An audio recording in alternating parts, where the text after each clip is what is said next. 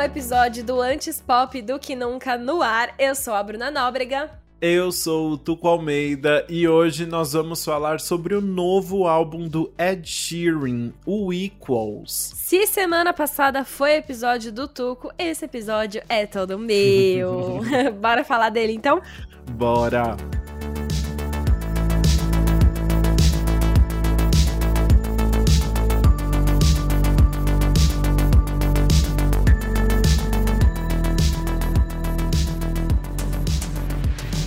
Ed Sheeran dispensa apresentações, né? E ele está de volta à música.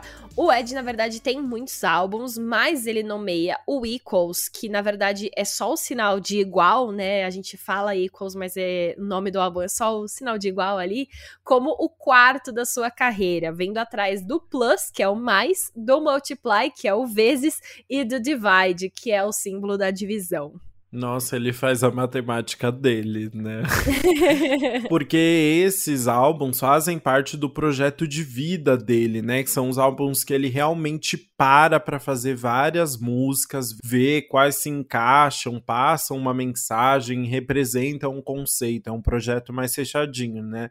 E também são esses álbuns que viram a sempre a turnê oficial dele depois. Sim, mas na verdade, esse projeto vem mesmo depois do lançamento do álbum dele de colaborações, que é o Number Six Collaborations Project, que foi lançado em julho de 2019 e tinha parcerias com Camila Cabello, Cardi B, Justin Bieber, Travis Scott, mais uma galera de peso. O assim. Ed ele passou os próximos seis meses divulgando bastante esse álbum e aí no dia 24 de dezembro de 2019, véspera do Natal, ele anunciou uma pausa para ficar fora das redes sociais e do mundo mesmo mesmo, queria ficar longe de tudo. Tanto é que ele não era nem fotografado por paparazzi, era uma loucura, que ele falou que era para viajar, ler e escrever, né? Sim, e aí ele ficou realmente assim, sumido, sumiu do mapa. Ele apareceu só em setembro de 2020 para anunciar o nascimento da primeira filha dele, a Lyra Antarctica,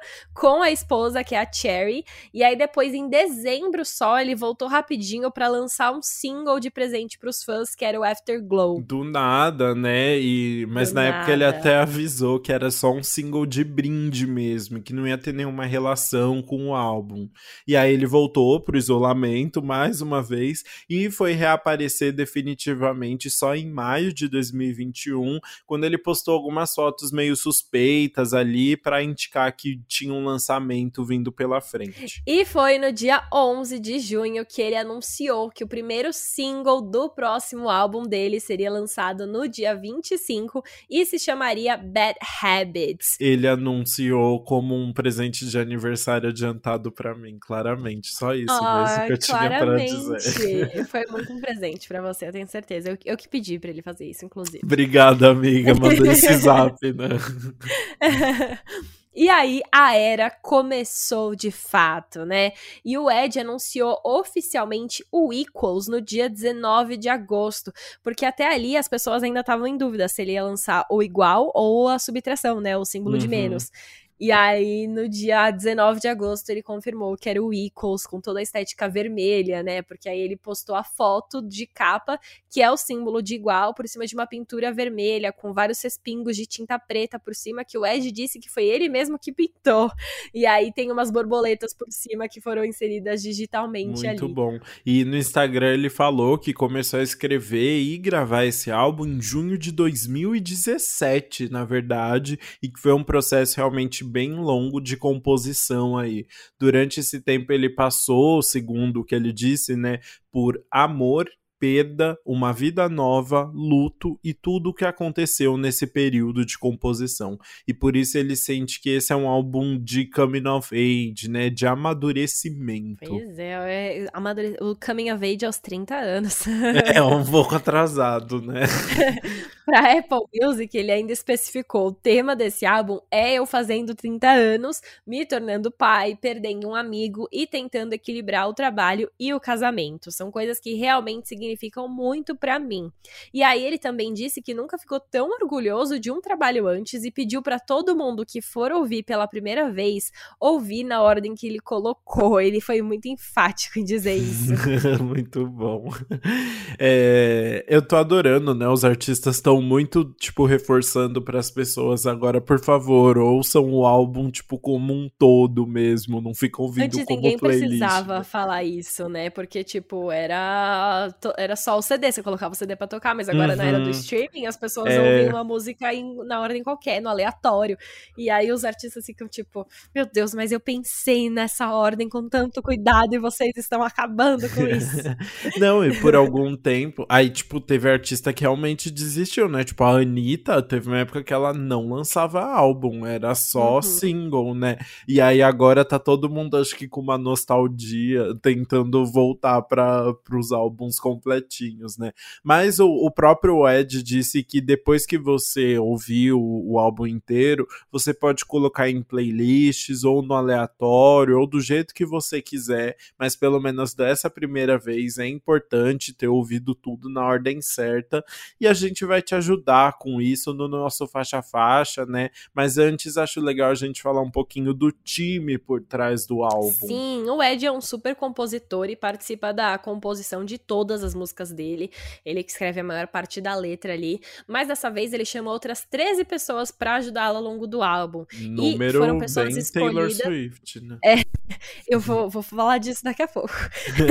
e ele escolheu essas pessoas a dedo, tá? Porque foram pessoas ali com uma grande bagagem musical. Pois é, ele trouxe músicos que trabalham muito com ele desde o começo da carreira e também nomes como Andy Clemons, que trabalha muito com Kanye West, o Louis Bell, que trabalha muito com Post Malone e também o Michael Pollack, que a gente já falou aqui, porque ele trabalhou tanto no Reverie, o álbum do Ben Platt, e no Justice, do Justin Bieber. É, eu adoro que a gente sempre comenta de alguém que trabalhou no Justice, porque tá todo mundo Mano, nesse álbum, é maravilhoso. Mundo.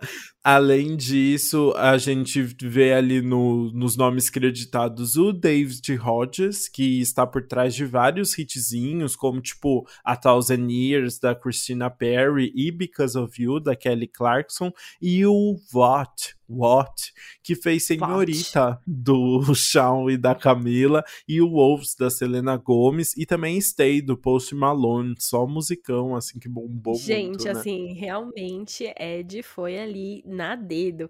Ele e o, a, agora, a lista de produtores foi um pouco menor, e além do VAT, do Luiz Bell, que a gente já comentou, que estão creditados entre os compositores também, tem o Steve Mack, que é um produtor que trabalha muito com artistas britânicos. Ele é um produtor britânico também, mas parece que ele seleciona sempre os artistas britânicos para trabalhar. e aí ele já trabalhou, tipo, com a Annie Marie, Little Mix, Liam Payne. E aí o Ed também trouxe o Johnny McDade, que é um parceiro de longa data dele, e aí ele trouxe pra cá.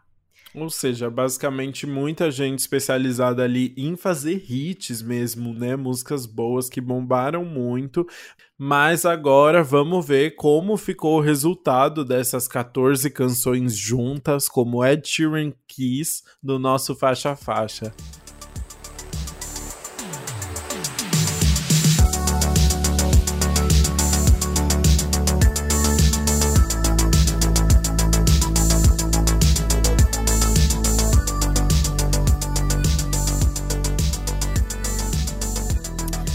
Nossa primeira faixa é Tides.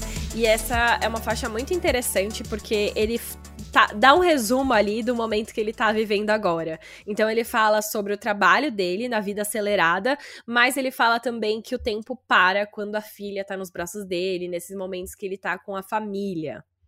Inclusive ele começa falando, né, eu cresci, sou um pai agora. Eu cresci agora. Mas o eu achei muito interessante, né? Tipo, a mensagem dessa música é bem clara e ele conseguiu combinar muito bem com a produção da música, né? Uhum. Porque tem uns versos que são super acelerados ali e aí quando chega no refrão, a música meio que para, fica quase num acústico, é, que o, o próprio Ed disse que ele queria realmente representar esse caos e calma que são os dois os dois grandes ápices da vida dele, assim, né? É, como diria a Luísa Sonza, eu trago o caos, tu leva a flor. Era isso? Eu acho que sim. é bem isso. Eu achei muito bom. E aí, tem uma parte aqui, a gente falando da letra agora, né? Que eu vou falar aleatória, não significa nada. Eu sei que não significa, mas eu preciso falar, ok? Hum, tem uma parte da letra que ele fala: é, tudo mudou, mas eu ainda continuo mesmo de alguma forma. E esse tudo mudou é Everything Has Changed, que é uma música que ele tem com a Taylor, o nome da música que eles têm juntos, e que vai ser lançada ali uma nova versão agora no Red Version no dia 19 de novembro, que a gente. Uhum. Não, mentira, é 12 de novembro que foi adiantado. É verdade. e aí, enfim, eu trouxe aqui porque vai ter outra coisa da Taylor aqui pra, pra frente. Aí eu já tô de olho aqui se não vai vir mais alguma coisa desses dois. Mas você não acha que tem chance dele ter botado de propósito, assim? Porque, mano, é uma. É muito específica botar, É tipo, bem o, né? o título, assim, inteirinho, né? Tipo, tudo bem, Talvez. uma expressão super comum, mas com certeza ele pensou, hum, pode dar um buzz isso daqui, sabe? acho As que pessoas sim, podem o- comentar. É, o- e o Ed tá muito nessa vibe agora de deixar easter eggs e de deixar mensagem. Então talvez tenha sido uma, aí, uma escolha de palavras ali bem cuidadosamente. É, falando em easter eggs ali, tem uma parte que eu achei maravilhosa que ele fala: a manchete escreveu a princesa e a cicatriz na cara. Porque em novembro de 2016 saiu umas matérias falando que o Ed tinha ido pro hospital depois que a princesa Beatriz, que é neta da rainha Elizabeth II ali, tinha cortado o rosto dele com uma espada durante uma cerimônia, tipo que eles estavam brincando que ela tornava ele um cavaleiro. E eu lembro muito dessa matéria, porque tipo assim, né, eles estavam meio que zombando da história de ser Sir e tal, e, ele foi um acabou com a pouquinho da- antes dele cicatriz, vir né? pro Brasil. É verdade. Ai, foi Então foi, ótimo. é, foi uma história que tava muito em alta. Meu, genial, assim. O Ed depois contou que ele ficou muito chocado que isso vazou na imprensa. Porque, Uhum. tipo, ele tava aparecendo com essa cicatriz na cara há um tempão. E sempre que alguém perguntava, ele falava, tipo, ah, eu caí, ah, não sei o quê. Uhum. E aí, do nada, surgiu essa história na imprensa e ele disse que ficou chocado, porque o rolê que ele tava era muito pequeno. Então, tipo, Hum. ninguém sabia quem tinha vazado essa história. Nossa, Mas é. assim, depois que vazou, pra que negar, né? Eu achei muito maravilhoso. Imagina, ele tava dando rolê com a neta da Rainha Elizabeth, sabe? gente, não, mas é. e ela fami- cortou o rosto dele, gente. Olha Ela que cortou bizarro. muito Gente, bom. com uma espada. Ai, meu Deus, brincadeiras perigosas, né? Imagina o, a- o nível que eles estavam ali pra ter rolado esse Nossa, momento. Né? exatamente, exatamente. Ai, queria dar rolê com a Sheeran. E engraçado que isso se associa completamente com uma outra parte da música que ele fala o seguinte: Eu fico com vergonha quando eu lembro as coisas que eu fiz na minha juventude, porque eu tenho uma filha agora e eu sei que um dia você vai fazer. Então ela- ele tá pensando que, tipo, meu, olha isso tudo que eu fiz, minha filha vai fazer isso também. Eu, eu dei o exemplo, né? É muito bom. Então é realmente esse momento ali dele tá exemplificando tudo que tá acontecendo na vida dele. É muito bom, ele, ele conseguiu representar bem tudo isso. E agora acho que a gente pode ir para a próxima faixa, então, que é Shivers, que foi o segundo single do álbum, na verdade. É uma música mais animadinha ali, e o Ed disse que às vezes fica meio perdido até com qual gênero musical representa mais ele, né? Porque conforme a carreira dele foi avançando, ele percebeu que gosta muito de escrever músicas de amor divertidas. E essa música junta bem esses dois elementos. Né? Total, é é porque ela fala justamente sobre se apaixonar, né? Então, em um determinado momento, ele fala assim: Eu quero ser esse cara, eu quero beijar os seus olhos, eu quero beber seu sorriso. Então, é um monte de clichês ali de se apaixonar Sim. com várias metáforas e. E até umas falas sensoriais, né? Tipo, quero beber seu sorriso. E aí, e aí falando isso. E realmente, né? A gente olhando a carreira do Ed, ele sempre. Ou ele escrevia as músicas animadas falando sobre festa e bebê e os sentimentos dele. E as músicas românticas eram as lentinhas, né? Então, uhum. Então, muito legal, conforme a, a, foi avançando a carreira, ele conseguiu unir a, as músicas animadas com o romance também. Eu acho que isso se reflete na vida pessoal dele, né? Ele teve vários des, desfortúnios amorosos antes e agora ele tá num momento muito bom, né? Casado, apaixonado, acabou de ter filho. E aí ele tá nesse momento que o amor é diversão. Então ele traz isso pra música. Olha, você tem um bom ponto aí, né? Não é um álbum que poderia ser, tipo, como os álbuns anteriores do Ed, mais calminhos e mais, tipo, pensando naquele amor ideal e tal, porque não é nada a ver com o que ele viveu nos últimos anos, né? Tipo, uhum. ele tá só felizão, que ele tá casado, tá com filha, tá todo animado aí, né? Não faria sentido, né? Exato. Mas a gente tem a música animadinha de romance, mas ele também trouxe a música lentinha de romance, que é a nossa terceira faixa, First Times. Essa é a música que é bem a carinha do Ed, é voz e violão ali, ele cantando sobre amor, sobre todas as primeiras vezes que ele viveu com a esposa e todas as primeiras vezes que ele ainda quer viver. É, tanto é, o próprio Ed disse que quis colocar essa música logo no começo do álbum para os fãs perceberem que a essência dele ainda estava ali, né? Então, depois de duas músicas mais animadinhas, já vem essa aqui que é vem um, um, um abracinho pros fãs, né? Pros fãs mais nostálgicos ali. E é uma, uma faixa tipo, a letra da, da música é um clichêzão, assim. É a tag da primeira vez que o povo gosta de fazer no YouTube, né? Ele vai listando, tipo, o primeiro beijo, a primeira noite, a primeira música que te fez chorar. E eu mal posso esperar para fazer mais uma, um milhão de primeiras vezes. São todas as first times ali. É uma letra que se repete, não vou negar, não. Ai, mas é muito fofinho. No final, depois dele falar isso, né? Ele fala assim: mal posso esperar para tudo que ainda vai acontecer. Nossa primeira filha e mais um milhão de primeiras vezes. Eu fiquei, ai, que fofo. Ai, meu Deus.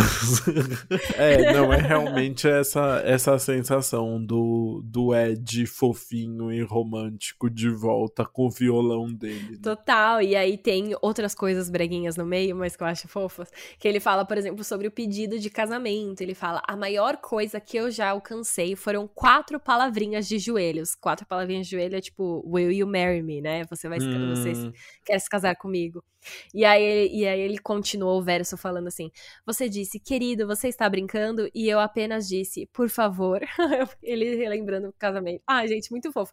E uma coisa muito interessante dessa música é que a voz dele tá muito suave cantando. É uma, tipo, muito gostosa. E a história por trás dela é muito boa.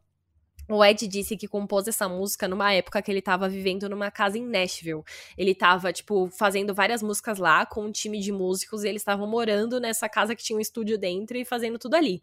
Só que aí eles falou que eles tinham esses momentos de, tipo, criar música e aí depois eles paravam e aí ele disse que a casa tinha uma adega muito boa e todos os amigos dele, os músicos que estavam com ele, tinham aquelas canetas de maconha Hum, e aí ele disse que no final. Né? Isso. Aí ele disse que no final das sessões eles tomavam vinho, pegavam os pendrive, assistiam um filme dos Vingadores e comiam Doritos. Eu achei maravilhoso essa descrição. Só que aí o que aconteceu? Um dia depois deles já terem parado de gravar e fei feito tudo isso, o Fred Again, que é, um que é um dos compositores e produtores do álbum, disse que ele precisava gravar os vocais de First Times de novo. Só que assim, chegou chegou no momento que ele tava acabado. Ele disse que mal conseguia abrir o olho, tava, tipo, meio derrubado. Só que aí ele foi lá e cantou uma vez, e ele disse que foi essa versão que foi parar na música. E aí ele explicou que a, ela ficou, a voz dele ficou tão gentil e delicada, porque na verdade ele tava quase apagando ali. Você fica aí pagando mal pau pro cara fofinho, e na verdade ele só tava, era quase morto cantando a música. Mas olha aí o talento, né? Tipo, quem diria que ele tava quase apagado cantando essa música super é... romântica romântica que você que sente como essa é a música que você sente como um cobertor nos ouvidos. Ai, você é uma grande frase de Bruna Nóbrega. Mas é, é, legal você falar disso de tipo deles ficarem bebendo muito, ficarem usando pendrive de maconha, vendo vídeo do o filme dos Vingadores, comendo Doritos, pra, porque faz um link perfeito com a música seguinte que é Bad Habits, que foi o primeiro single do álbum e que o Ed fica analisando todos os antigos hábitos ruins dele do passado, né? Tipo, beber muito, festejar até tarde e como isso acaba gerando uma versão pior dele, né? Parece que esses hábitos não são tão antigos assim. E foi exatamente o que aconteceu nessa casa, né? Eu acho que, tipo, o fato do Ed ficar, estar dentro de uma casa num ambiente controlado e só fumar maconha, eu estou falando entre aspas aqui, mas, tipo, pra ele, eu acho que deve ser só fumar maconha, já é, é já é um momento muito relax, assim, porque muito eu adulto, acho que o Ed já. Né? É, pra ele é tipo, nossa, tô de boa. Porque eu acho que ele já chegou num nível na, antigamente que, tipo, real tava muito pior. É, é, é, coisa de gente do Reino Unido, assim, né? tipo, é um povo que bebe muita cerveja que não. Porque você olha pra Tyrion, você não imagina que ele é essa pessoa sem limites, assim, né? Mas. Agora, verdade... né? Mas ele já foi muito. Ele era, tipo, ele tinha muita barriguinha de cerveja ali. E ele era, tipo. Não, e ele usava muitas drogas também. É real, assim. Eu Sério? acho que, tipo, é, não, ele já foi, assim, super intenso. Eu acho que ele já deve ter até dado umas entrevistas bêbado ou high, assim, ah, sabe? Ah, entendi, tá. E aí, essa música fala muito sobre isso. Então, tipo, tem um momento que ele fala assim: toda vez que você aparece, você sabe que eu não consigo dizer não. E podia ser pra uma pessoa, né? Só que, na verdade, provavelmente é pras drogas e pro álcool, né? E aí, tipo, e você entende isso, especialmente porque depois ele fala: toda vez que o sol se põe, eu deixo você assumir o controle eu posso sentir o paraíso antes do meu mundo explodir. Então ele fala, tipo, ele começa, ele chega ali ao negócio, as drogas e o álcool, ele não consegue dizer não, começa a ingerir, aí o sol se põe, tipo, ele associa muito a noite a esse momento, deixa você assumir o controle a partir do momento que ele não tem mais o controle sobre ele mesmo. E aí ele fala ainda, posso sentir o paraíso, né, que é tipo aquele um, o momento que tá fazendo tudo efeito, só que aí o mundo explode e aí fica uma bagunça e dá tudo errado como diria Selena Gomes, can't keep my hands to myself, né? E, e você falou dessa história do sol, né? Essa relação com o sol, ele até volta nessa questão depois, né? No refrão ele fala: Meus hábitos ruins levam a madrugada sozinho, conversas com um estranho que eu mal conheço, jurando que vai ser a última, mas provavelmente não vai. Realmente ele tá, tipo. É olhando com, com outros olhos para tudo que ele viveu ali, né? Querendo dar um basta Sim, nisso. Sim, né? e eu achei muito bom esse, jurando que vai ser a última, mas provavelmente não vai, porque é muito clássico, né, dessas pessoas, do tipo das pessoas que sempre fazem isso. Não, não, é só, é a, é a minha última cerveja aqui, depois eu vou parar, ah, eu nunca, eu, eu tô tentando parar, eu vou melhorar e tal. E no final, você sabe que não vai, sabe? Precisa de... Como diria Selena Gomes, I mean I could, but, but why would I want to? Ai, Jesus. Mas enfim. E é legal porque, tipo, essa perspectiva ele escreve dessa época, mas agora ele tá escrevendo de, uma, de um momento em que isso ele conseguiu parar, né? Então, é, assim, será que ele só vai deixar a filha dele começar, tipo, o único álbum que ela vai ouvir, ela só vai poder ouvir as músicas deles a partir, dele a partir desse álbum, assim, que é quando ele tá com uma é. visão é. mais madura das coisas. Capaz, viu? Ele vai esperar muito bem para ela poder ouvir os álbuns dele. É, é porque tem coisa que, Bruna, não dá pra apagar. É como se fosse tipo um, um grafite, né? Num. Ai, não droga, não consegui, não consegui. Mas foi bom, foi bom. Você tentou e agora a gente pode então introduzir a nossa quinta faixa, que é Overpass Graffiti, que é o grafite no elevado. No elevado. Procurar... É tipo isso. na ponte, né? Na verdade, uhum. mas eu, eu tentei buscar melhor palavra aí veio elevado. É, é disse, muito específico. É muito específico, né? Eu, overpass, quando eu li Overpass Graffiti pela primeira vez, eu achei que era tipo, ah, um grafite que vai passar. Eu e na também. verdade, justamente, é, e na verdade, justamente o oposto. É um negócio que fica grudado e não sai. O Ed disse pra Apple Music que essa música é sobre um término pelo qual ele passou anos atrás, só que ele fala sobre ainda se apegar à memória daquilo como algo que nunca vai passar e tipo que sempre vai ficar grudado ali, tipo grafite num elevado. E essa é a ideia da música. Nossa, eu gostei muito dessa dessa metáfora, porque realmente é aquele grafite num lugar tipo muito difícil de alcançar, que ninguém vai ter o trabalho de tentar apagar e que vai ficar por ali por muito tempo, né? Gostei muito.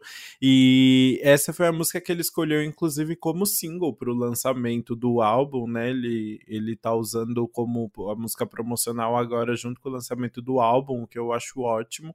E é uma música que tem uma bateria bem marcada ali, tem uma, uma presença bem forte desse instrumental de fundo também, que eu gostei bastante, me surpreendeu um pouquinho. Sim, o Ed disse que, na verdade, essa música originalmente era para ser uma balada, daquela, tipo, First Times. Só hum. que o hum. Fred Again, que é o cara da. que a gente falou de First Times também, que é o compositor e produtor do álbum, sugeriu dobrar o tempo da música, tipo, dar uma acelerada. E aí ele disse que isso deu uma vida nova. E aí ela realmente ganhou. Eu, eu gostei muito dessa acelerada que a música dá, apesar da letra, né? É, então, mas eu, eu gosto mas eu tenho. Eu fico com a impressão que é uma música acelerada, sabe? Não, não hum, me parece. Você percebe só, que ela tá só, dobrado é, o tempo ali. Não, não me parece só uma música, tipo, naturalmente animada. Me, me traz uma ansiedadezinha, assim. Mas eu acho que é Mas bom, eu, porque é uma música que, que é tem bom. uma angústia no fundo, né? Então Exato, acho que isso é positivo. Exato, por exemplo, ele fala: Eu sei que eu deveria seguir em frente, mas eu não consigo nos substituir ou até mesmo nos apagar. Então eu acho que, tipo, se fosse lentinha, ok, ia passar o, o, a vibe da música, ele tá triste porque ele não consegue superar o término e tal. Mas o fato dela ter essa bateria marcada, esse dobrar o tempo, te deixa meio inquieto, como ele tá mesmo, tipo, não consegue superar esse término, sabe? Dá um contraste que eu achei bem legal.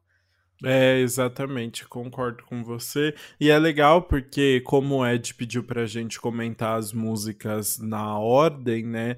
É legal porque ele sai então desse momento bad vibes, pensando sobre esse relacionamento que acabou, pra The Joker and the Queen, que é outra balada romântica e dessa vez só com voz e piano. E aí, essa realmente é uma grande declaração, né? Exato, ele fala sobre uma pessoa que podia ter qualquer qualquer pessoa, qualquer outra pessoa melhor, mas escolhe ele e vê o melhor nele. Aí ele fala que a pessoa vê o Coringa e a rainha, né? Então a parte o, o lado ruim e o lado bom. É, e aí, se antes ele tava na fazenda tag do, do, da primeira vez, agora toda a música é uma grande metáfora envolvendo baralho, né? Ele fala: você poderia se apaixonar por mil reis e corações que te dariam um anel de diamante, falando dos naipes aí. Mas aí. aí... É que o, o coração do baralho é a cor. Ah, corações. É, mas, mas eu falo. Em inglês é hearts, então é faz muito mesmo. sentido ali. É. Aí eu falo coração mesmo, eu não vou lembrar de O coração vermelho e o coração preto invertido. E o coração preto. Não, aí já é demais, né? Mas o. E aí, em outro momento da música, ele ainda fala, né? Você se sentou à mesa e se entregou completamente. Que esse se entregou aí, é, é, ele fala all in, que é uma expressão do poker. Ou seja, ele usou todo o conhecimento de baralho que ele tinha na composição dessa música. Né? E você acha que acabou? Não acabou. Não acabou, tem mais. Ainda... em outra parte, ele fala assim: Eu te mostrei a minha mão e você ainda me deixou entrar. Que é tipo a mão de carta, sabe? Quando você tem a carta na Cartas mão, você fala, ah, essa é a minha né? mão.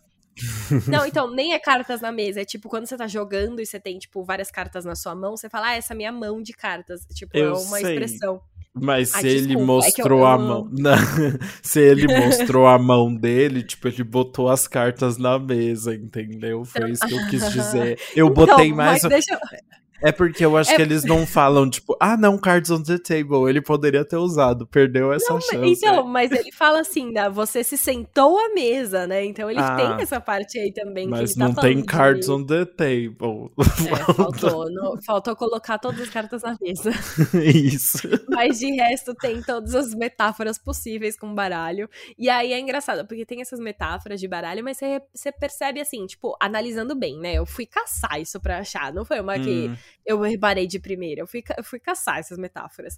E aí, mas, tipo, de modo geral, é uma balada bem romântica, só voz e piano. E tem um momento que vem um instrumental muito bonito no meio, que é tipo piano e violino. E a música ganha, tem uma grandiosidade ali que eu acho Sim. muito incrível. E fica um bom tempo ali com essas cordas. E a história por trás de como isso aconteceu foi bem legal, né? Porque o Ed disse que não gostava muito dessa música no começo, porque foi muito fácil de compor, na verdade. Aí ele achava que tinha sido meio uma trapaça, usando mais um termo de. que poderia ser usado para baralho, né? E aí ele falou mais uma vez que o, mais uma vez que o Fred Again, porque Fred Again realmente tá again sempre junto, né? É, ele mostrou o instrumental da música que.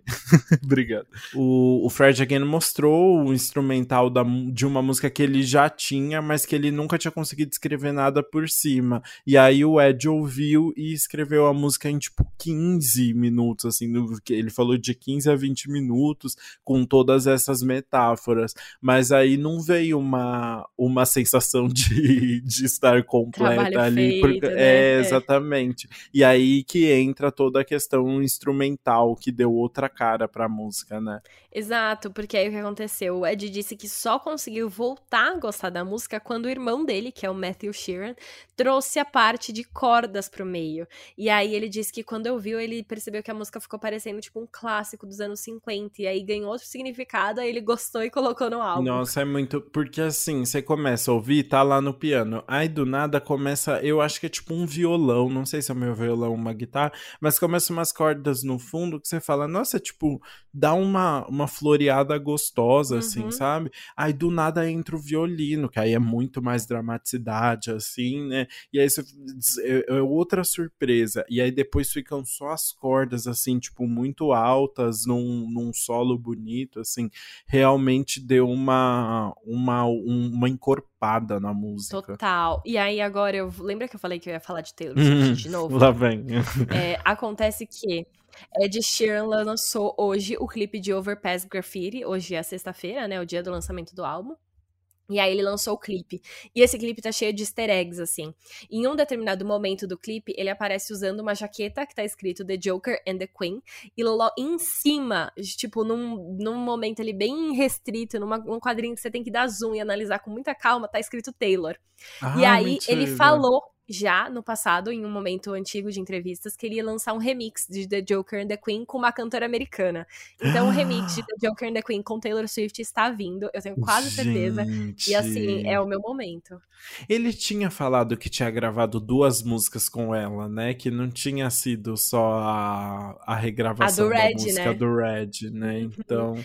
É, porque do Red vai ter a música Everything Has Changed, que eles já tinham, que a Taylor vai regravar, mas também vai ter uma outra chamada Run. Ah, ah, que é o tá, que realmente tá no feat. Eu acho que é Run que ele tá no feat, agora eu esqueci, mas é tem uma música do, daquelas do cofre que ela fala, né? Uhum. Que vão tá, e ele vai participar. Mas eu acho que eles, tipo, estavam juntos gravando o negócio do Red e o Ed falou assim: ah vamos, vamos juntar mais aqui. E aí, tipo, deve ter lançado essa aí. Eu acho que faz muito sentido para mim, assim, eu quero, se não for agora eu vou ficar muito decepcionada. Nossa, não, é, tem que ser, faz todo sentido ser, e acho que ficaria bem dramático. A Taylor gosta de um drama também, né? Ia ser uhum. maravilhoso. Uhum. Inclusive, eu quero um clipe com os dois num cassino, algo bem gigantesco. Ia ser perfeito, né? Pena que Taylor não lança mais clipe. Outra Mas assim, aí a gente pode ir pra próxima faixa, que não tá falando de cartas do baralho, mas está falando de cartas de amor. Oh. Em Live Your Life, o Ed escreveu uma música como se fosse uma carta de amor para a filha dele, a Lyra, e ficou uma fofurinha, né? Sim, e tem uma história muito fofa por trás também dessa música. O que aconteceu foi, o Ed foi para a Austrália no começo desse ano pro memorial do amigo dele, o Michael Gudinski, que a gente vai falar aqui mais para frente, que foi uma, é uma importante, foi uma importante figura da indústria musical australiana e era tipo um mentor e um pai assim para ele real. E aí o Michael morreu no começo de março e o Ed foi para a Austrália. E por conta da pandemia, ele teve que ficar duas semanas de quarentena só em casa. Tanto que ele foi para a Austrália e não conseguiu nem ir pro funeral. Ele teve que assistir o funeral por chamada de vídeo. E aí, depois do funeral, ele conversou com a filha do Michael por chamada de vídeo. E ela disse assim: Meu pai sempre me dizia que ele me amava. A última coisa que ele me disse foi: Eu te amo. E aí, o Ed contou que ficou pensando que a filha dele tinha seis meses na época e que se ele se fosse no dia seguinte, ela nunca saberia. Então ele sentou naquele dia, ele tava, tipo, ele tava muito tempo em casa, né, sem fazer nada, ele tinha um violão, e aí ele falou: "Não, vou escrever isso" e quis deixar essa mensagem para ela, tipo, eu nunca vou deixar a sua vida, não importa o que aconteça, eu tô aqui. É a carta de amor que ele escreveu pra Nossa, ela. Nossa, é muito lindo isso, né? Achei uma, uma homenagem bem bonita, ainda mais no momento que a gente, tipo, teve a perda de tantas pessoas, assim, né? Achei uma, uma, achei uma letra muito legal, e não é à toa que ele diz que essa é a música favorita dele no álbum, né? Assim, eu acho que ele tem todo o direito, faz muito sentido, Não, né? total, faz muito sentido. A letra, por exemplo, fala assim: Eu nunca vou deixar a sua vida até nos momentos em que eu estiver longe. Você sempre estará na minha mente, agora e sempre eu vou estar ao seu lado. Oh. E é, é, engraçado porque ele fala também, tipo, até nos momentos que eu estiver longe, porque ele tava na Austrália, uhum. né? A, Uhum. a, a, esposa e a filha dele não foram, ficaram em casa, que é, tipo, no, no Reino Unido. Uhum. Então tem esse fato dele estar tá longe também. Então achei muito significativo. É muito legal. E a única coisa que eu não entendi é porque essa música começa meio com beat. É beatbox que fala? Que é tipo.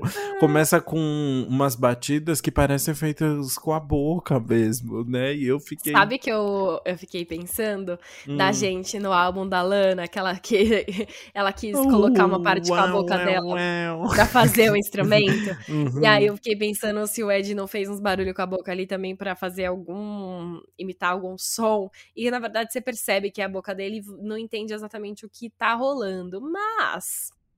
Tudo bem. É tipo Tudo uma bem. batida no começo ali, que eu não entendi se é a voz dele ou não, mas passou pra mim, assim. Não, não me prendi muito nisso, mas ouvi. Aí depois a música engrena e passa, mas quando começou eu fiquei bem intrigado ali com aquela batidinha, achei divertido. Também. Bom, e aí a gente sai da carta de amor pra filha dele e vai pra carta de amor pra esposa, que é a oitava faixa, Collide. Ai, sim, o, o Ed diz que até esse ponto no álbum ali as músicas estavam muito sombrias, muito melancólicas, né? Até por, por conta dessa perda e tal, né? E aí ele quis deixar um pouco mais otimista, né? Um pouco mais com carinha de Ed Sheeran.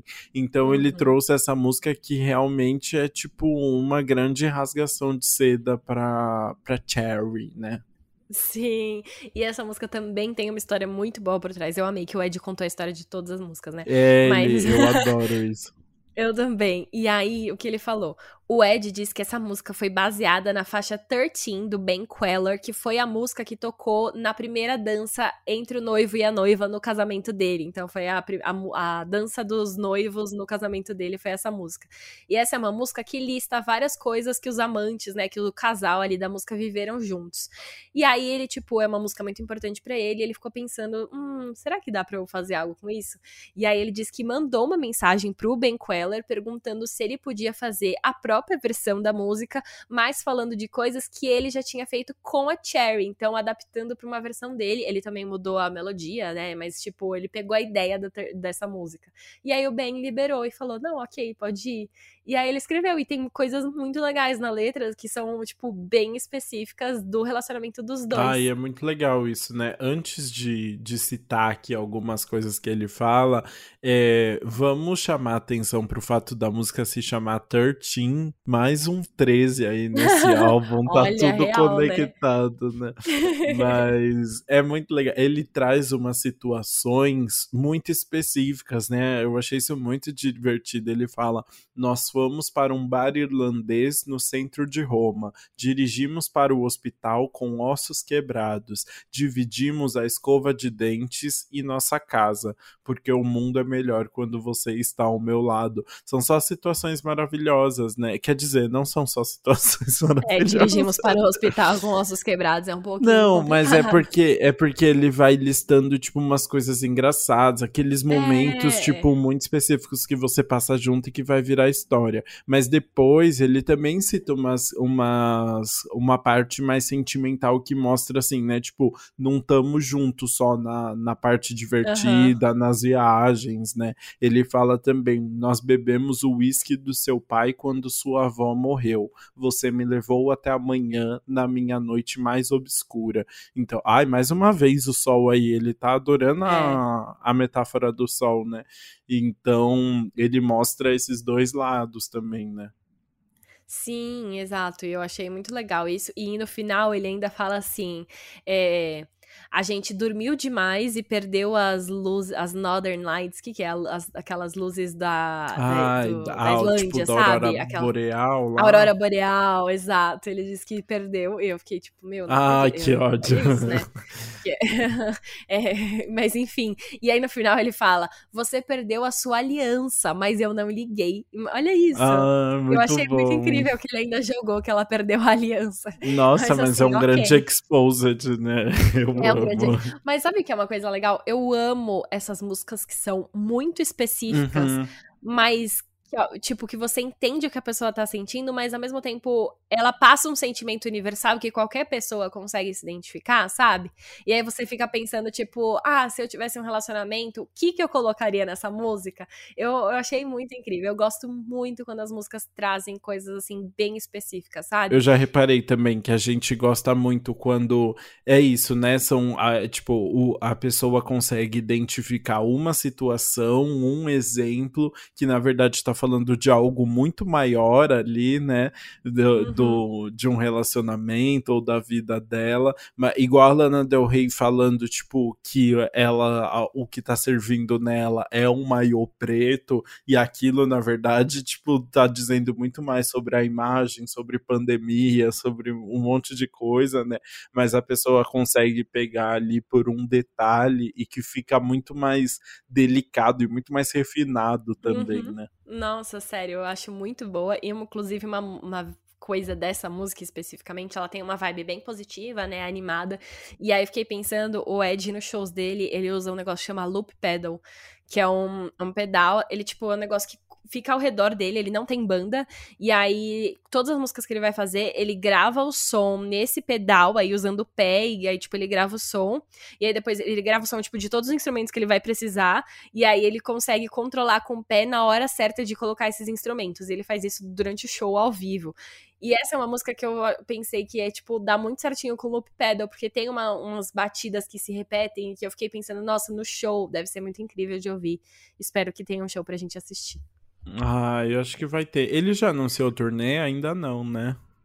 Eu acho que já anunciou na Europa. E- Ah, tá. Mas, Ai, eu- tipo assim, o Ed tá sempre aí. vem pro Brasil, então eu acho que no Uhum. momento que estiver tranquilo, ele deve vir.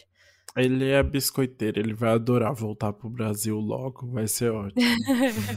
É isso. Bora pra próxima faixa, então, que é Two Step. O Ed diz que escreveu essa música em abril ou maio desse ano, ou seja, quando ele tava ali com uns 30 anos, mas que ele tentou colocar a visão de quando ele tinha 18 anos, e aí como ele imaginava que seria como se ele tivesse 30. Deu pra entender, né? O Ed de Eu acho que 30 deu. Fingiu que tinha 18 pra imaginar como seria como se ele tivesse 30. Eu achei muito doido isso. E ele falou isso, mas é engraçado porque assim, o Ed explicou isso sobre essa música, mas quando eu ouvi pela primeira vez, ou de- até quando eu fui ouvir, prestando atenção na letra depois do que eu tinha visto o que ele tinha escrito, é, o que ele tinha dito, eu não senti, assim, que tem alguma coisa específica na música que represente isso, sabe?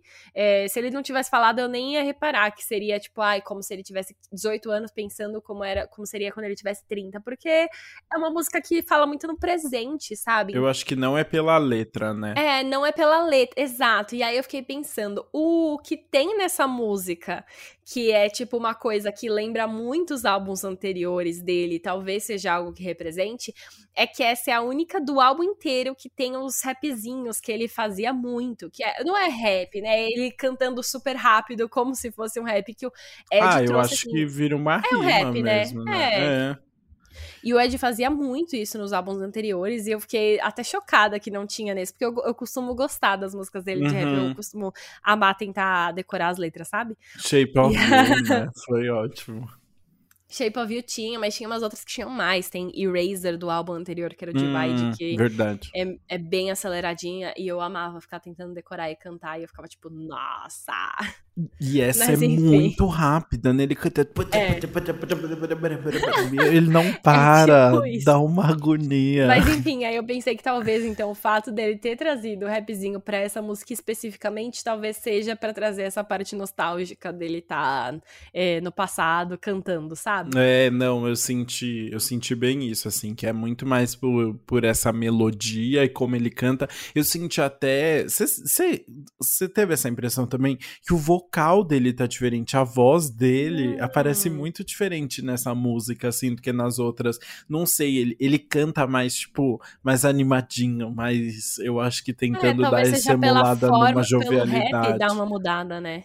Eu, é, eu acho que sim, mas eu acho que, tipo, ele tenta tirar um pouco da carga dramática da voz, assim, e mesmo, mesmo a música não sendo, tipo, uma música, um tema mega levinho, né, mas ele tenta, acho que tirar um pouquinho desse, desse, dessa voz mais pesada e, e deixar algo, sei lá, que, que passa uma tranquilidade maior, uma leveza maior de alguém que tá só imaginando, né, um futuro. E a letra, a música fala basicamente sobre estar tá no momento ruim ali mentalmente, mas ter a mulher que gosta pra poupá-lo. A poupá-lo não, apoiá-lo. Oh, Jesus Cristo.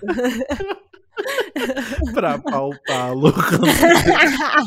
e aí ele canta, por exemplo, dançando com a mulher que eu amo. Todos os meus problemas surgem, mas eu estou eletrificado nos seus olhos. Então é como se estar com ela ele esquecesse de tudo.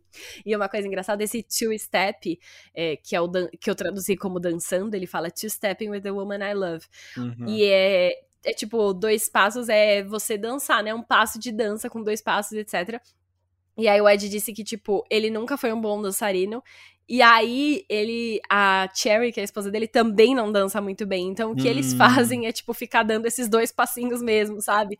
Ficar então, eu achei muito passinhos. fofinho ter essa parte muito da letra. Bom. É, os dois passinhos. O, mas você não achou que é uma letra que poderia muito ser do Justin Bieber, no sentido de o Justice era inteiro ele falando como a Hailey tava lá para apoiar ele nos momentos difíceis? O que que acontece com os homens do pop? que eles adoram uma, uma, uma esposa Você roubou isso. meu comentário, tá? Porque eu ia, eu ia falar isso na décima primeira faixa. Ah, vamos. Então é porque se repete, né? É um padrão. Não, mas aqui. pode. pode...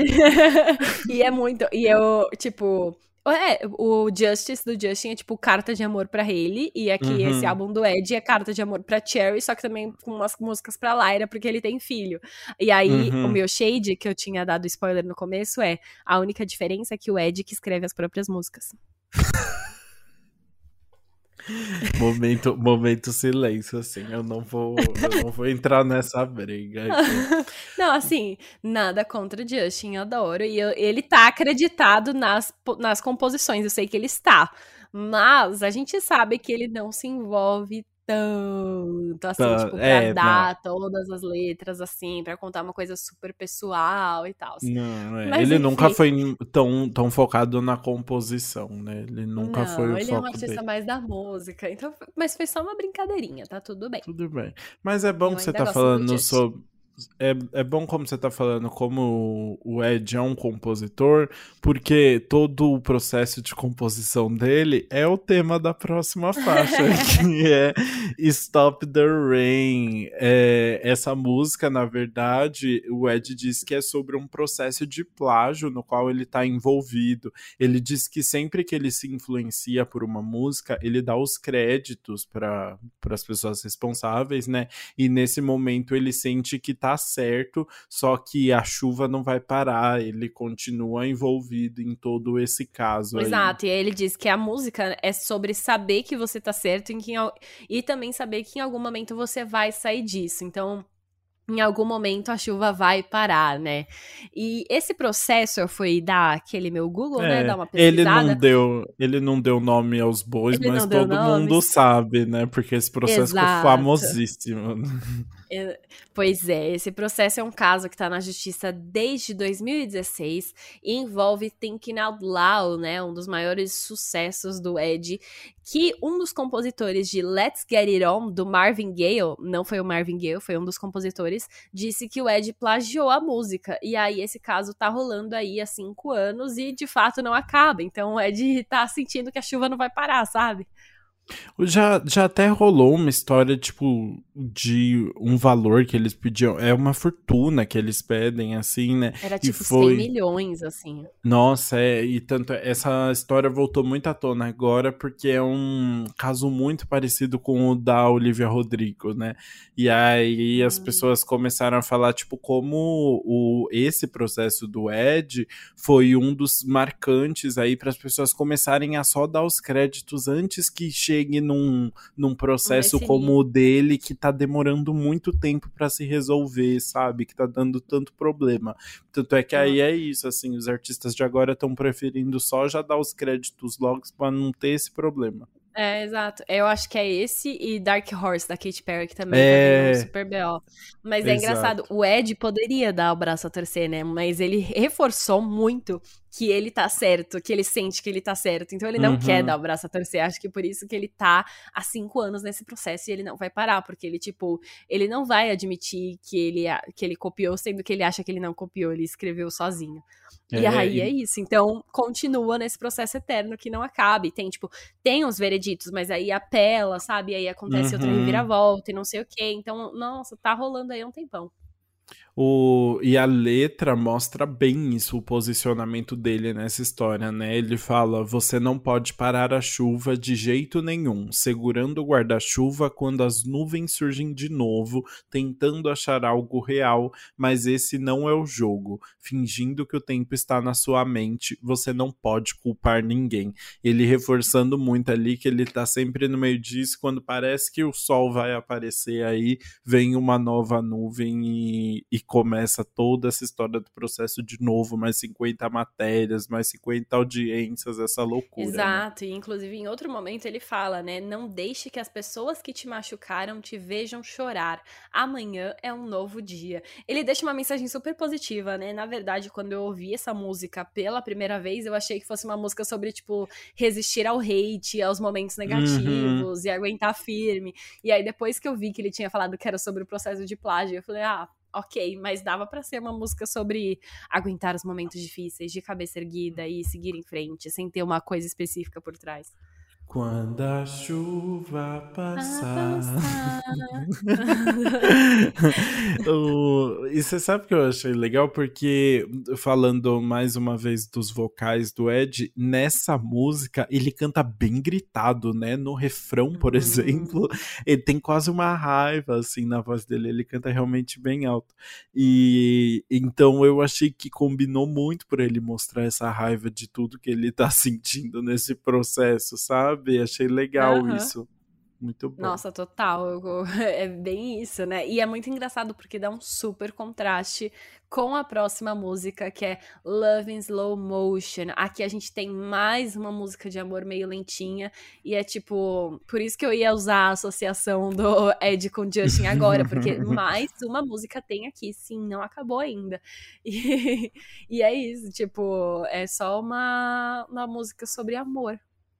Pois é, um amor na, na fazendinha, né? Um amor rural, né? Porque o Ed diz que quando ele morava na cidade grande, sempre tinha algo rolando, mas aí ele e a Cherry se mudaram para Suffolk, um lugar que não tem muitas pessoas, é mais isolado, e aí eles começaram a apreciar mais a companhia um do outro, viver esses momentos juntos e perceber por que, que eles se amavam mesmo, né? Por isso que a, a música. É, descreve esse amor em câmera lenta, né? Esse amor que tá longe de, de toda a correria, de todos os rolês da cidade, né? O, deixou os bad habits para trás e agora ele tá na, na vibe country, né? Basicamente. E a letra é toda isso, tipo, ele tá percebendo agora, ele tá vivendo muitos momentos sozinho com a com a Cherry, e aí ele percebe, tipo, coisas que ele deixava passar antes, sabe? Então, por exemplo, eu preciso te dizer que você é linda porque faz um tempo que eu não faço isso e eu peço desculpas. E aí ele também fala em outro momento: às vezes você está triste e diz que não é nada, e eu deixo passar porque sempre tem algo acontecendo, mas eu preciso mudar minha perspectiva e priorizar.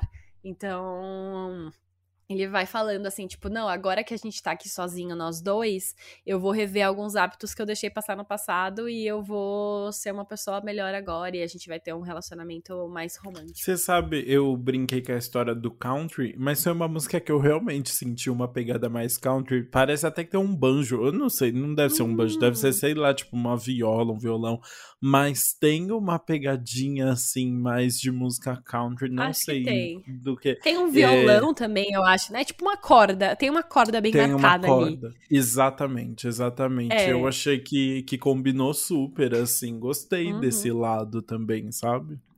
Sabe o que eu fiquei pensando? Tipo, se eu fosse pensar numa sucessora pra Thinking Out Loud ou Photograph, que são as, as grandes músicas dele românticas hum. que viralizaram e tudo desse álbum, seria Love in Slow Motion. Uhum. Tipo, ele tem outras músicas românticas aí, mas para mim a sucessora de Thinking Out Loud ou Photograph foi, foi essa, porque eu acho que ela tem a letra e o instrumental certos para preencher esse buraco romântico, sabe? Eu acho também, assim, ela consegue ser, ter uma produção, tipo, com uma melodia gostosa e bem sentimental, que passa toda essa. Ah, eu, essa sensação de querer se distanciar e de tá estar tá muito focado naquele amor e uma letra bonita, e que também sai um pouquinho da. As outras letras são mais repetitivas, são, né, tipo, não são tão tão focadas em, no amor, em como ele tá apaixonado por essa mulher. Eu acho que essa música realmente chega no ápice aí da fofura do, do relacionamento. Sim, exato. E eu acho então que a gente pode ir para nossa décima segunda música, que é Visiting Hours. Essa é uma música que o Ed lançou no dia que ele anunciou é, o álbum, qual seria, né, em agosto. E é uma música muito especial, porque na verdade ele tinha já apresentado ela pela primeira vez em março, que foi quando o amigo dele, o Michael Gudinski, que também é um, uma, uma figura influente da música australiana, faleceu e aí ele ficou super mal, porque o Michael era um mentor e uma figura paterna para ele. E aí o Ed apresentou essa música no memorial dele na Austrália. Então, nesse ele passou a quarentena lá e aí teve esse memorial e o Ed tocou essa música pela primeira vez que ele escreveu, pensando no Michael e pensando na morte dele. E foi bem bonito, né? Ele chorou muito durante a apresentação, teve até que parar ali, né, no, no meio da música, porque é uma letra bem emocionante mesmo, né? Ele fala: Eu queria que o paraíso tivesse horário de visitação para que eu pudesse aparecer e dar as notícias de que ela está ficando mais velha e que eu gostaria que você a conhecesse. As coisas que ela vai aprender de mim, eu aprendi com você. Falando ali da vontade de que o que o Michael conhecesse a filha do Ed, né, a Lara, né? Então é, é realmente bem emocionante. Ai, né? sim. Né? O, pra mim, o que mais pega o verso é o final. Ele fala: E eu vou fechar a porta, mas vou abrir meu coração. E todo mundo que eu amo vai saber exatamente quem você é, porque isso não é um adeus, é apenas um até a gente se ver de novo. Oh. Então a letra inteira é muito, muito emocionante, assim, tipo, eu chorei na primeira vez que eu ouvi. ah, é, ainda mais porque eu assisti, eu ouvi pela primeira vez é, assistindo ele cantar e chorando, né? Nossa, então você fica muito não, abalado. É, sim. E aí, depois, quando a música lançou, eu chorei de novo também, porque é muito linda, assim. Eu acho que foi muito bem colocada ali. Foi uma composição muito, muito bonita mesmo. Que o Ed fez, assim, foi 100% ele, né? Essa música foi ele e o violão lá na, na casa que ele tava quarentenado e pensando, tipo, na perda do amigo. Foi uma coisa que me abalou muito. Ele postou, tipo, fotos no Instagram, escreveu textão, tipo, ele escreveu várias páginas de texto, ele postou uhum. print das páginas do bloco de notas, sabe, do que ele escreveu tudo pro Michael. Então era uma pessoa que realmente era muito importante para ele. É, e aí, comentando mais uma vez, então, sobre a posição das músicas, né? A gente sai de uma música que é uma homenagem a esse amigo que partiu e vai para Sandman, que é uma música que tem uma vibe meio de canção de Niná, né? Que parece. tem umas batidas meio que de, de brinquedo infantil, parece tudo. É, é a música de mobile, né? De caixinha de, uhum. de música de criança, assim porque é de fato uma canção feita para a filha do Ed, né? Exato, né? e aí você estava falando da posição, né? O Ed disse que colocou de propósito depois de Visiting Hours no álbum, porque Visiting Hours representa meio que uma tristeza e perda, e aí Sandman vem para representar felicidade e vida, né? Porque foi uma música que ele até escreveu antes da Lyra nascer, porque ele tava pensando, meu Deus, qual que vai ser a música de Ninar dela? Aí ele falou, ok, vou escrever a música de Ninar uhum. dela. E aí ele escreveu para cantar quando ela nascesse. Então realmente tem um contraste ali. Ele quis equilibrar muito bem o álbum, a gente percebe, né, nessas posições. Uhum. E por isso que ele queria tanto que as pessoas ouvissem na ordem. O... Ai, só um comentário rápido, Lyra é um nome tão bonito, né? Eu fico lembrando da bússola de ouro, assim, acho muito é, chique. Foi por causa disso. Mentira! Uhum. Ai, nossa, é eu e fã. o Ed, a gente tem tanto em comum. Ele só não sabe. Eu, não sei, na verdade, se ele confirmou, mas na época que, que ele anunciou o nome, as pessoas falaram: ah, com certeza é por causa da Laira de Abusão ah, de Ouro. Que fofura. É. Ai, acho, gostei, gostei. É, mas falando então um pouquinho da letra, né? É uma letra bem fofa, né? Ele fala: Você era amada antes mesmo de chegar, e a cada dia o amor apenas se multiplica. O papai arrumou sua cama e fez uma canção de ninar, e a mamãe fez uma mobile no céu. Te amar é fácil, mas a vida nem sempre vai ser. Já começa com um ensinamento aí. Né? Já deixa o aviso, né? Mas é muito fofinho, né? E eu achei muito bom que ele falou que o amor apenas se multiplica. Ele fala multiply. Eu falei, um álbum. Ele já um vende álbum. um álbum, né? No meio da, é. da canção de Nina, ele já vende um álbum. Sim, e uma coisa interessante é que ele fala na letra: e sonhe curtindo com o Sandman. Sandman é o nome, nome da música, né? E o Sandman é o personagem dos quadrinhos do Neil Gaiman, que inclusive vai virar série na Netflix agora. E o, é um personagem que representa o sonho mesmo. Então ele colocou hum. ali bem hum. especificamente sonhe junto, né, curtindo com Sandman, que é o, representante dos sonhos. Ai, sim, nossa, adorei essa referência. E bom, acho que agora a gente pode ir para a última faixa então, que é Be Right Now, que é uma das músicas mais diferentes do álbum, na verdade, né? Ela tem uma vibe meio eletrônica ali, com uma batida bem marcada, só que ao mesmo tempo que essa batida batida tá rolando ali atrás, a voz do Ed tá bem calma e suave. É uma música que tem bastante contraste, né? Sim, e o final acaba, na verdade, quase a capela, com o Ed cantando com várias vozes dele mesmo, assim, tipo, várias vozes dele repetidas como se fosse um coral. E aí o Ed disse que, na verdade, colocou de propósito essa sequência, né? Obviamente, a gente sabe que ele fez essa sequência toda pensada, mas ele quis que o álbum começasse com aquela gritaria que começa em Tides, né? Com o verso super acelerado uhum, e acabasse com Be Right Now nessa parte quase a capela, com um coral. Isso é então é ele legal. quis que acabasse, tipo, gentil e tranquilo, todo pensadinho. Isso é bem legal. Nossa, não, muito legal. E é, a letra, na verdade, é também tem esse tom de encerramento, assim, de álbum, né? Porque ele tá falando ali que o tempo passa muito rápido e que ele quer aproveitar cada momento, né? Ele quer estar no presente, be right now, né? E então eu acho que é meio que, mais uma vez, né, voltando na questão da, da ordem das faixas, depois que ele passou tudo isso aí nos últimos anos, ele quer aproveitar essa nova fase dele, esses doce 30 anos dele, bem no presente agora. Exato. E bom, é assim que a gente então encerra o Equals. Bom, encerra na verdade o faixa faixa do Equals e agora a gente pode ir pro veredito.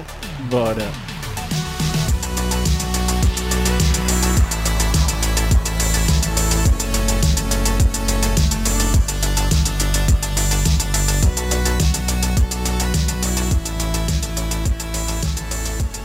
Bru, começa falando a música que você menos gostou do Equals, então. Começo. Bom, pra mim é muito difícil, né? Eu gosto muito da Ed Sheeran uhum. e eu uhum. gosto muito de todas as músicas desse álbum. Eu ouvi esse álbum já sete vezes. Juro sete vezes? Sete, sete, vezes. vezes. Sim, eu, colo eu, eu fiquei fazendo um monte de coisa na cozinha hoje. e aí eu coloquei, deixei tocando. Meu, deixei tocando, tipo, seguidão, assim. Tem umas partes que eu já tô, já tô até decorando. E aí, eu fiquei pensando qual música eu pularia, né? Tipo, no futuro, quando eu for ouvir de boas. E na verdade vai ser Sandman. Eu acho que vai ser, vai ser essa. Eu gosto, é muito fofinha, eu entendo toda a vibe de canção de Ninar, mas eu acho que uma canção de Ninar não se encaixa tanto neste álbum, sabe? Eu entendo a vontade do Ed, né? Eu acho que é uma música importante para ele, eu gosto dela representar a felicidade de vida depois do Visiting Hours, mas eu acho que acabou que não precisava tanto de uma canção de Ninar, sabe? Eu acho que se é pra escrever uma música pra filha dele, a Live Your Life é perfeita, sabe? Ele conseguiu escrever uma música pra filha que se encaixasse no álbum. Essa é de fato uma canção de Ninar, que ele podia ter deixado para cantar para ela quando ela estivesse tentando dormir Exatamente. Mesmo, o, aliás, eu adorei a expressão que você usou, que eu acho que a gente devia mudar. Em vez de música favorita e música é, música que menos gostou e música que mais gostou, a gente devia falar a música, música que você que vai pular e a música que você vai colocar Amei. no repeat, né? Achei Nossa, que... vamos muito! E eu concordo. Qual música você pularia então? Então, eu concordo muito com você. Eu pularia Sandman também. Justamente por isso, assim, é muito distoante do álbum aqueles barulhos de mobile, tipo, de muito de, de canção infantil, assim, né? Não, não combina, não ficou legal.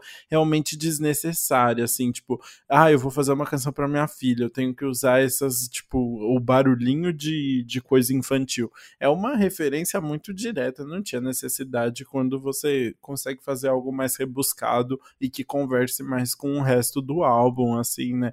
Não é uma música que tá fazendo sentido ali. Mas não é uma música ruim, né? É só que realmente dentro do, do álbum ali, ela realmente fica. Não, não faz a mínima necessidade. Justo. É, eu, eu concordo. E eu acho então que a gente pode ir agora pra música que a gente ouviria no repeat. Amo. Posso começar? Pode.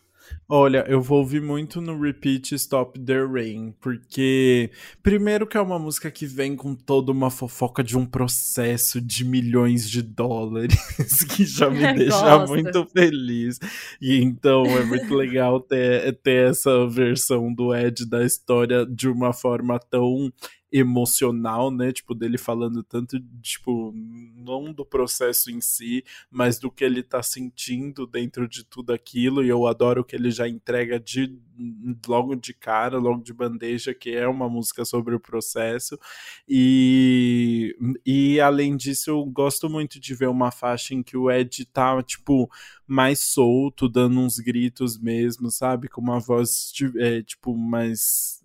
É, ah, mas esganiçada mesmo, assim, mostrando a raiva dele. Acho uma música divertida. Eu acho que tem um tonzinho de, de uma música, sei lá, anos 70, 80, assim, mais vintage, que eu gosto também. Uma batida legal. Foi uma, uma faixa que me conquistou ali no meio. Ah, justíssimo. Achei muito boa a sua análise. A minha música favorita vai ter que ser First Time. Não é assim. música favorita, é música que você ah, ouve no é. repeat. A música que eu ouço no repeat. a música que ouço no repeat, então, é First Times. É... É o que o Ed falou, sabe? É aquela música que ele colocou para os seus perceberem que a essência dele ainda tava ali. Eu gosto, eu gosto muito do Ed voz e violão, assim, sabe? Eu gosto muito dessa música romântica. Sei lá, tô na vibe. Eu talvez mude, sabe? No futuro eu tenho, eu tenho dessas. Ah, mas com certeza. Com certeza. Episódio que a gente gravou há duas semanas, eu já com certeza mudei a, a, música que eu tô ouvindo. É, exato. Mas agora, de primeira, que eu tô ouvindo mais e amando mesmo, é essa. Eu acho que ela é super romântica, a letra é toda fofa. Ele fala sobre o casamento, fala sobre a filha. É, tem a voz dele toda cobertura nos ouvidos, sabe? cobertura então... nos ouvidos. então, pra mim, foi essa escolhida. Mas, assim, eu amei todas as românticas, tá? Eu, Ed pode continuar escrevendo cartas de amor pra Cherry, que eu não ligo. Eu amo colar eu amo Love in Slow Motion. E, então tá tudo bem. Pode fazer um álbum assim, Songs for Cherry, a gente aceita. Muito bem. É. Bom, vamos falar agora do álbum como um todo, né? E eu vou começar porque é aquilo. Depois você vem explicando tudo e, e dando o seu grande veredito. Combinado. É, Porque dessa vez é o que você falou no começo, é o contrário, né? Eu não ouço muito Ed Sheeran. Eu sempre acabo ouvindo muito singles, porque são músicas muito boas e que prendem muito e que sempre acabam aparecendo nas minhas playlists. Mas não é uma pessoa que eu paro para ouvir álbuns inteiros normalmente. É, eu gosto bastante desse álbum. Eu acho que realmente o Ed conseguiu fazer o que ele queria, que era refletir essa nova fase dele e mostrar que ele tá entrando nos 30 anos, como que ele tá lidando com todas essas situações. É um álbum que trata de situações muito diversas, né? Tipo, desde música só sobre romance até uma música que fala só sobre a perda do amigo, né?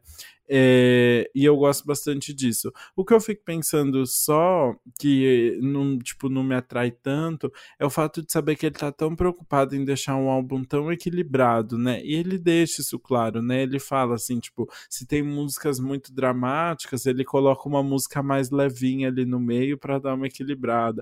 Se tem músicas muito animadas, ele tem que colocar umas baladas para os fãs saberem que tá tudo bem ali. Ele é uma pessoa que se preocupa muito com como ele é ouvido, porque é isso que você já falou aqui. O Ed é uma pessoa que quer bombar que ele sabe que ele tá fazendo música para as pessoas ouvirem mesmo, para tocar na rádio. Ele tem uma, uma preocupação mercadológica muito grande, né? E aí eu acho que fica um álbum todo muito corretinho, sabe? Tipo, sem experimentar nada muito grande, assim. É sempre muito dentro do que as pessoas vão esperar e que ele quer oferecer também, é, que não é algo ruim necessariamente, assim, tipo, mas eu talvez eu, eu acho que ele poderia sair um pouquinho mais fora da caixa, pensar fora da caixa, ser mais empreendedor. Tá, tudo bem. Mas eu, eu acho que o Ed deu uma ousada já nesse álbum, sabia? Hum, tipo, diga. trazer essas é, essas faixas como Shivers e Bad Habits é uma coisa muito diferente do que ele já fez Uhum, antes, sabe? uhum. E eu acho que foi uma, uma aposta dele ali pra ver o que dava, e eu acho que rolou. Só que ele sabe que, tipo, não dá pra fazer um álbum inteiro de Shivers e Bad Habits, sabe? Tem que ter um equilíbrio ali pra ele. E eu acho que ele equilibrou muito bem. Pra mim, foi um álbum, tipo, muito bem construído ali. É, tudo que você, pen que você pensa quando você pensa em Ed Sheeran tá nesse álbum. Foi muito pensado, mas eu gosto de ser muito bem pensado, sabe? Porque foi um álbum que ele trabalhou que ele começou a compor desde 2017, tá trabalhando intensamente desde 2019.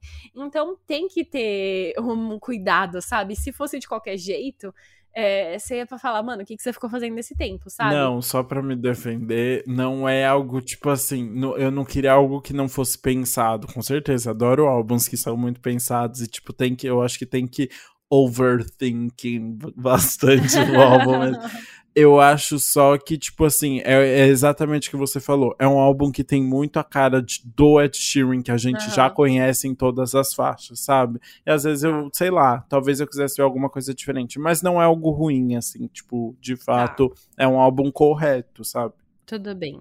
Eu entendo, mas é- é- esse é um álbum que você vê que ele foi planejado do começo ao fim. Tipo assim, a ordem das músicas, o tema das músicas, como elas iam se encaixar nesse álbum, o tamanho. Lembra que a gente falou que hoje em dia não dá pra ter mais de uma hora? O Ed fez um álbum de 48 minutos, sabe? Ele conseguiu colocar ali.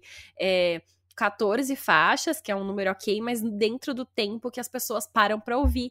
Então ele pensou realmente em tudo. Isso eu admiro, eu acho muito legal ele fazer isso. E eu acho que o resultado é coeso, sabe? Ele escolheu, tem bastante gente por trás, mas ele escolheu as pessoas certas também pra fazer, conseguir contribuir pra esse álbum. E o fato dele compor todas as músicas e também estar presente na produção faz com que tenha essa unidade em tudo. Então, pra mim assim, é muito positivo. Eu gostei bastante desse álbum. É, uma coisa, a única coisa minha ressalva é que eu gosto muito das músicas dele de rapzinho. Então eu queria que tivesse pelo menos mais uma além da Two Step, sabe? Eu gosto muito quando ele vai pra esse lado e aí foi a única coisa que senti falta assim. Mas de resto eu acho que foi muito certinho ali. Eu acho que ele até riscou um pouquinho, tá, talvez em Be Right Now com essa vibe meio eletrônica por trás, que até me surpreendeu quando eu ouvi pela primeira vez. Então, eu gostei. Eu acho que foi um ótimo álbum. Muito bem, assim terminamos então a nossa análise de Equals, o novo álbum do Ed Sheeran, e agora a gente pode passar então para o nosso quadro anti-single do que mal acompanhado. Tudo.